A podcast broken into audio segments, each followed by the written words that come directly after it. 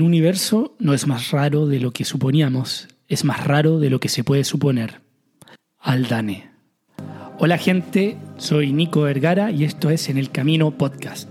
Junto con saludarlos y con ganas de ya empezar este último episodio de la trilogía del tiempo, si te gusta el contenido del programa, no me hace daño que lo compartas y puedes suscribirte en Spotify para no perderte ningún nuevo episodio y dejarle cinco estrellitas que me ayuda un montón para ser encontrado por el algoritmo. Antes de entrar al contenido propio del programa, les recomiendo escuchar los primeros dos episodios de esta trilogía del tiempo. Está diseñado de esa forma y por lo árido de los temas tratados es mejor empezar desde el inicio en beneficio a la experiencia global. Sin alargarme más, vamos a los bifes o al tofu, como dicen los vegetas. Espero que disfruten el programa.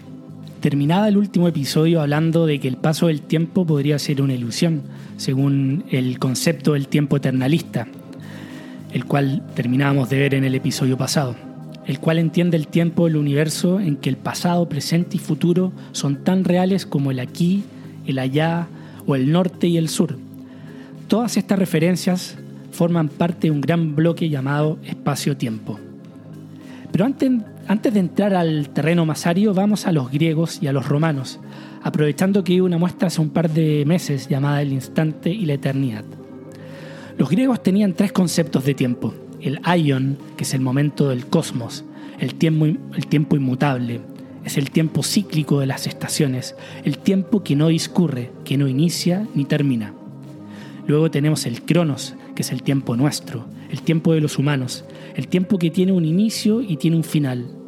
Y finalmente tenemos el kairos, que es el instante fugaz, ese arrebato que te saca de cualquier línea temporal. Estos tiempos sí se podían mezclar.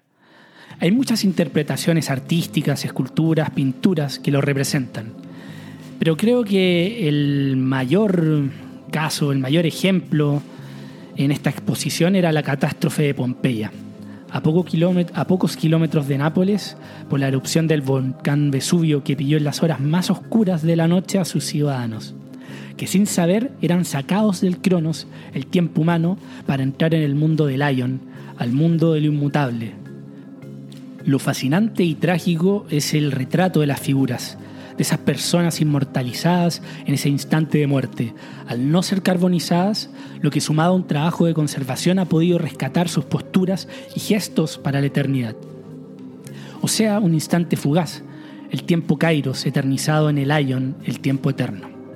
Es fuerte porque no es un momento de épica guerrera o santidad, como tantas veces hemos visto en las estatuas de plazas o iglesias modernas sino que es algo mucho más cotidiano, pero tremendamente poderoso como es la muerte, el instante mortal. Algo que me fascinó es que en el tiempo cíclico, el Ion, este puede ser representado ya sea por el viejo o un niño. Significa que lo joven puede devenir en viejo y lo viejo en joven. Y es aquello lo que hace rodar la rueda del tiempo. Y dentro de este mismo Ion está el tiempo eterno donde encontramos el mito. El mito tan presente en la psicología analítica, específicamente en Carl Jung. Es que los mitos viven en nosotros. Esa memoria arcaica, pasada de generación en generación a través de material genético, vive en nosotros y se nos representa de manera inconsciente, por ejemplo, en sueños. Esos mitos eternos, como los mitos de Ulises, palpitan en nuestra existencia, aunque no lo creamos con nuestra razón. El tiempo Ion está presente en el Cronos, en el tiempo humano. Lo eterno está presente en nosotros, según los antiguos. Empezaba con los antiguos griegos y su legado porque ellos ya daban pistas de las configuraciones del universo y su relatividad. El tiempo no está hecho de lo que parece, no discurre en una sola dirección. El futuro existe contemporáneamente con el pasado. Albert Einstein. Aprovechemos al viejo Einstein para salir de los antiguos salir de ese tiempo, pero no despacio, ya que nos quedamos en Italia con Carlo Rovelli, el físico italiano que nos ha estado ayudando en toda esta trilogía y autor de ¿Y si el tiempo no existiera? Volvamos a la pregunta, entonces, que dejé planteada en el último episodio. ¿El pasaje del tiempo es una ilusión? El mundo para Rovelli es cambio, no es del acontecer ni del ser, es del devenir. El mundo es más preciso describirlo no como un conjunto de cosas, sino como un conjunto de eventos. La diferencia está en que las cosas restan en el tiempo, mientras que los eventos temporales tienen una duración limitada. La piedra es una cosa, un beso es un evento. El mundo está hecho de redes de besos, no de piedras, según Roelli. Así es como conviene mirar el mundo para entender el meollo del universo, según el físico italiano. Y es más, si miramos las cosas, estas también son eventos, eventos prolongados, pero eventos al fin y al cabo. La piedra más sólida es un complejo vibrar de campos cuánticos, un interactuar momentáneo de fuerzas, un proceso que por un breve instante logra mantenerse en equilibrio antes de disgregarse de nuevo en polvo, una huella de humanidad neolítica, un arma, etc. El ser humano tampoco es una cosa, es un proceso complejo, tanto como una nube o una piedra. No podemos, pues, concebir el mundo físico como hecho de cosas, entes, no funciona. En resumen, todo esto es para decir que entendemos el mundo estudiando el cambio, no estudiando las cosas. Describimos el mundo como acontece, no como es. Entendemos la biología como evoluciona ni bien los seres vivos. Entendemos la psicología, en realidad solo un poco también, estudiando cómo interactuamos entre nosotros, cómo pensamos. Entendemos el mundo en su devenir, no en su ser. La ausencia del tiempo no significa, pues, que todo esté congelado e inmóvil, significa que el incesante acontecer en el que se afana el mundo no está ordenado por una línea temporal. Es una inmensa y desordenada red de eventos cuánticos. El mundo se parece más a Nápoles que a Singapur. Remata así el físico veronese al que se le sale al final lo italiano del norte, haciendo la comparación del caos napolitano contra el orden de Singapur. Lo que quiere decir Rovelli es que si por tiempo entendemos únicamente el devenir, entonces todo, todo es tiempo. Solo existe lo que es en el tiempo. Recuerden del bloque espacio-tiempo en el universo. La distinción entre pasado, presente y futuro no es una ilusión, es la estructura temporal del mundo. Pero esa estructura no es, no es la del presentismo, en que solo el presente es real. Tenemos que entender ese devenir que habla Roeli, entender las relaciones temporales entre eventos, que son mucho más complejas de lo que creíamos antes, pero no por eso no existen. Estas relaciones temporales no establecen un orden global, pero no por eso son ilusorias. Piensa nuevamente los eventos apiñados sobreponiéndose unos a otros como un gran bazar del Medio Oriente. El señor que te vende la baratija, la verdulera anunciando con gracia sus verduras frescas, esa es la imagen, no la fila primermundista ni carcelaria de causa-efecto directa. Por ponerlo en un ejemplo, no es, oh, tengo hambre, me cocino una hamburguesa, es más bien, tengo hambre, hice ejercicios toda la semana, tengo cervezas en el refrigerador, fue el fin de semana la feria y tengo tomate y lechuga fresca que debe utilizarse y mi vecina me vendió su pan recién amasado que es un elixir. Ergo, me cocino una hamburguesa, compadre, porque me la merezco y porque puedo. Bueno, esa sería mi relación de eventos. Para ti obviamente cambia y puede ser aún más compleja o más simple. Cuando Rovelli dice que las relaciones son temporales es que son más complejas de lo que creíamos. Se refiere a que ni siquiera nuestra gramática, nuestro lenguaje alcanza para describir lo que es real y lo que no. No tenemos una gramática adecuada para decir que un evento ha sido respecto a mí, pero es respecto a ti el hecho que pasado y futuro no tienen un significado universal, sino que dicho significado cambia entre aquí y allí. El tiempo no es una ilusión. Lo que se necesita no es entender cómo cambian las variables con respecto al tiempo, sino cómo lo hacen respecto unas a otras, es decir, cómo cambia cada una de ellas cuando cambian las demás. Pero para eso no se necesita la variable tiempo. El tiempo surge, no es un ingrediente elemental del universo. Tal cual como surge una hamburguesa en mi cocina o dos equipos de fútbol en un parque, o como surgen los gatos, o como surge el abajo o el arriba, o como vemos girar el cielo a nuestro alrededor, cuando somos nosotros los que giramos. ¿Acaso el espectáculo diario del universo es ilusorio? No, no lo es, pero no atañe solo al cosmos, sino a nuestra relación con el Sol y las estrellas. En todos estos ejemplos, las hamburguesas en mi cocina, el gato, los equipos de fútbol, el abajo y arriba, su proveniencia viene de mundos más simples o precedentes, en que no existía nada de aquello anteriormente, en mundos con menos configuraciones y así hasta llegar al momento cero, al Big Bang o inflación, o con la teoría que nos queramos casar. Asimismo, el tiempo surge de un mundo sin tiempo, por lo tanto, no hay tiempo antes del inicio del tiempo.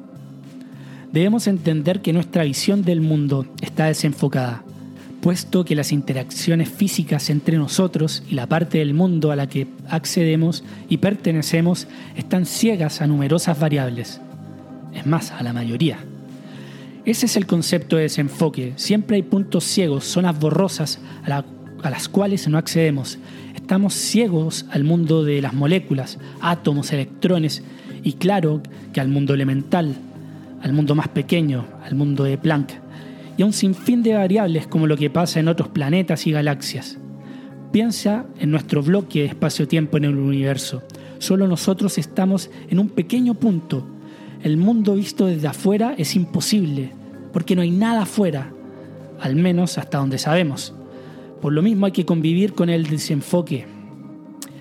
Nuestra ubicación y visión desenfocada es esencial para entender nuestra experiencia del tiempo.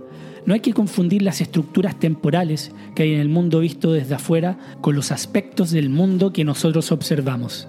El tiempo no basta verlo desde fuera, hemos de entenderlo como nosotros. En cada instante de nuestra experiencia estamos ubicados en el mar del tiempo. En este continuo devenir, en este constante cambio, solo hay una constante, la energía total que hay en un sistema aislado. Esto es el primer principio de la termodinámica, de la conservación de la energía, Robelli dice que existe un estrecho vínculo entre energía y tiempo, están correlacionados. Saber cuál es la energía de un sistema es lo mismo que saber cómo fluye el tiempo. La energía se conserva en el tiempo y en, en consecuencia no puede variar, aunque todo el resto varíe. A ver, Robelli dice que toda la diferencia entre pasado y futuro se puede reducir al hecho que en el pasado la entropía del mundo era baja y cuando más fue baja fue en el inicio del universo. La entropía es un coeficiente entre el calor cedido y su temperatura absoluta, o sea, la magnitud de energía utilizada para realizar un trabajo. En castellano es la tendencia natural a la pérdida de un sistema, la tendencia al desorden. Nada es permanente. El desenfoque de nuestro punto de vista implica que la dinámica del universo con la que interactuamos está gobernada por la entropía. Esto ya que cada parte del mundo interactúa con una pequeña porción de todas las variables, y cada parte del mundo que podemos ser tú y yo no somos más que un punto determinado por un sinfín de variables que desconocemos y no controlamos. Una huelga de transporte aumenta la entropía. El deshielo del Polo Norte y sus consecuencias de migraciones climáticas también causan un aumento de entropía. Un meteorito que impacta la Luna o la Tierra causa un aumento de entropía. Incluso mi amigo Sambri, regalándome el libro El futuro de la humanidad de Michio Kaku, aumentó la entropía desordenando mis lecturas, el podcast y así. La entropía es una magnitud relativa como la velocidad. Y cuando digo relativa, es como la velocidad, por ejemplo, de un niño corriendo en un tren al interior. Tiene un valor con respecto al tren y otro con la Tierra. A eso se refiere la velocidad relativa. Por ejemplo, cuando la mamá le dice que se quede quieto, es que se quede quieto con respecto al tren, no que se lance de la ventana y esté quieto con respecto a la Tierra. bueno, las mamás normales. Eso es una magnitud relativa. Bueno, en la entropía es lo mismo. Para nuestro tópico del tiempo solo piensen en el inicio del universo. Había una bajísima entropía. No había libros de amigos, ni huelgas, ni cambios climáticos. La configuración del universo estaba sujeta, pareciera, solo a la simetría de las cuatro fuerzas y no mucho más. Casi no había interacción entre las variables hasta que, ¡boom!, la bolita de la creación se echa a rodar y empiezan a aparecer los primeros gases, las galaxias, estrellas, planetas y así la vida, bacterias, microorganismos, animales, seres humanos y así. El calor insoportable, inimaginable en el inicio del universo, comienza a bajar lentamente, pero sin parar. El mundo no necesita energía, sino que baja entropía. Esas fuentes de baja entropía son las que hacen girar el mundo. Sin la baja entropía, el calor se diluiría en un solo calor uniforme y el mundo llegaría a un estado de equilibrio térmico donde ya no hay distinción entre pasado, presente y futuro. Consideren la visión ahora sostenida por la mayoría de los físicos, específicamente que el Sol con todos sus planetas va en un momento a enfriarse para la vida, al menos que en algún gran cuerpo estalle contra el Sol y así, de nueva vida, creyendo como yo que el ser humano en un futuro distante será una criatura mucho más perfecta de lo que es ahora. Es un intolerable pensamiento que él y otros seres sintientes estén condenados a la aniquilación después de tan continuado lento progreso. Charles Darwin. Pero, querido Darwin, eso es lo más probable que pase, de hecho. Actualmente el universo es sabido que se expande y se expande a una velocidad cada vez mayor. Esto es sabido gracias a la longitud de ondas al observar otros planetas. Estas, comparando con el planeta que sea, siempre están más rojas. O sea, las ondas están cada vez más espaciadas y por ende más lejanas. El universo se está expandiendo mirando al lugar que miremos. Por lo mismo pareciera que es circular. Esto es porque pareciera que hay un jaleo entre las fuerzas de gravedad que atrae los cuerpos y una energía negativa que es la que los repele. Todo tiene su fin y así como el Sol de nuestra galaxia va a ocupar todo su combustible, lo que hará ceder su fuerza de gravedad achicándose y congelándose en un momento, nuestro universo va a seguir un futuro similar. Llegará un momento en que esta expansión del universo por el jaleo de, la energía negativa, sumado a la muerte de las estrellas, eliminará casi toda fuente de calor y nos acercaremos al cero absoluto. En este punto, los mismísimos átomos estarán por detenerse y el tiempo tendría otro sentido por la escasez de fuente de calor. Un pensamiento para un ser inteligente podría durar millones de años, hasta llegar a lo que es conocido como el Big Freeze, el fin del universo, pero ojo, no forzosamente de la vida inteligente, según dice Michokaku en Universos Paralelos. Como vemos, esta teoría del Big Freeze es contraria al Big Crunch, en el que hablábamos en el primer episodio de la serie cuando nos referíamos al libro Tau Zeru, donde el universo se empieza a encoger. Lo que es seguro es que la entropía seguirá su camino, seguirá el desorden, el caos, a eso tendemos. El único origen de la diferencia entre pasado y futuro es la baja entropía pasada, lo que hace acontecer los eventos del mundo, lo que escribe la historia del mundo. Es el irresistible mezclarse de todas las cosas. La existencia de causas comunes en el pasado no es más que una manifestación de baja entropía pasada. La baja entropía pasada hace eficaz la noción de la causa. Al final, el tiempo está en nosotros mismos. En el presente vemos las huellas del pasado y nos anticipamos al futuro. La realidad se forma tan solo en la memoria. Percibimos el fluir del tiempo. Yo soy y esa larga novela que es mi vida. Comprender el tiempo significa reflexionar sobre nosotros mismos. Pareciera una conclusión súper pobre, pero en lugar de tantos tiempos posibles debemos hablar de un solo tiempo, el tiempo de nuestra experiencia, uniforme, universal y ordenado. El tiempo somos nosotros. El poeta solo pide meter la cabeza en el cielo. Es el lógico que busca meter el cielo en su cabeza. Y es su cabeza la que se parte. Chesterton. Y cito a Chesterton, al escritor inglés tan querido por Borges, eh, que tanto veneraba para ser un puente entre las ciencias y las humanidades.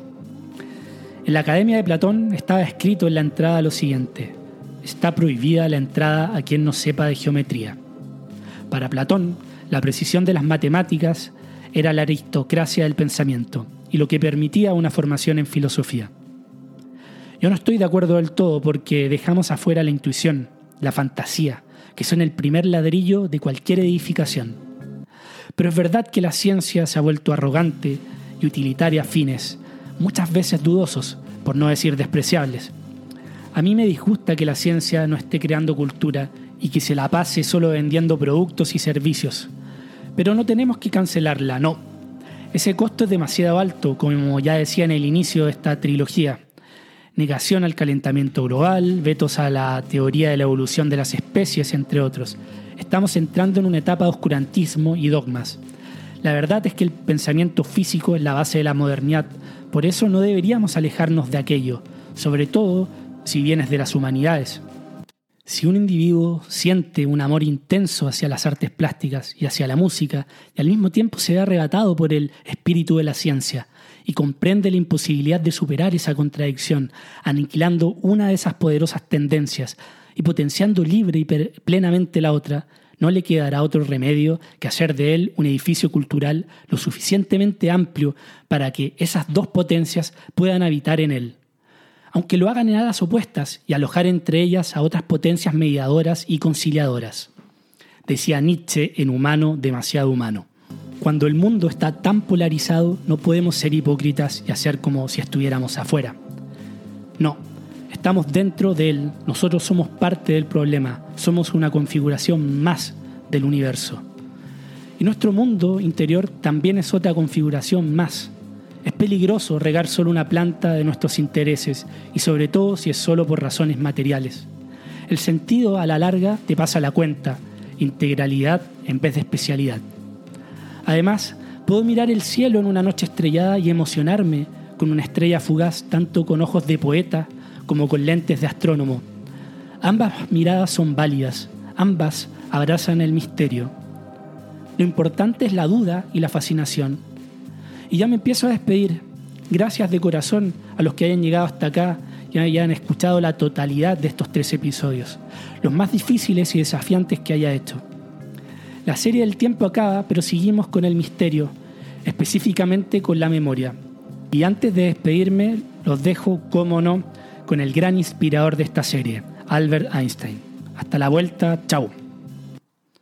La más bella experiencia que podemos tener es el misterio es la emoción fundamental, la cual se ubica en la cuna del arte verdadero y de la ciencia verdadera. Quien quiera que no lo conozca ya no se puede asombrar ni se pueda maravillar, está poco menos que muerto y sus ojos están apagados.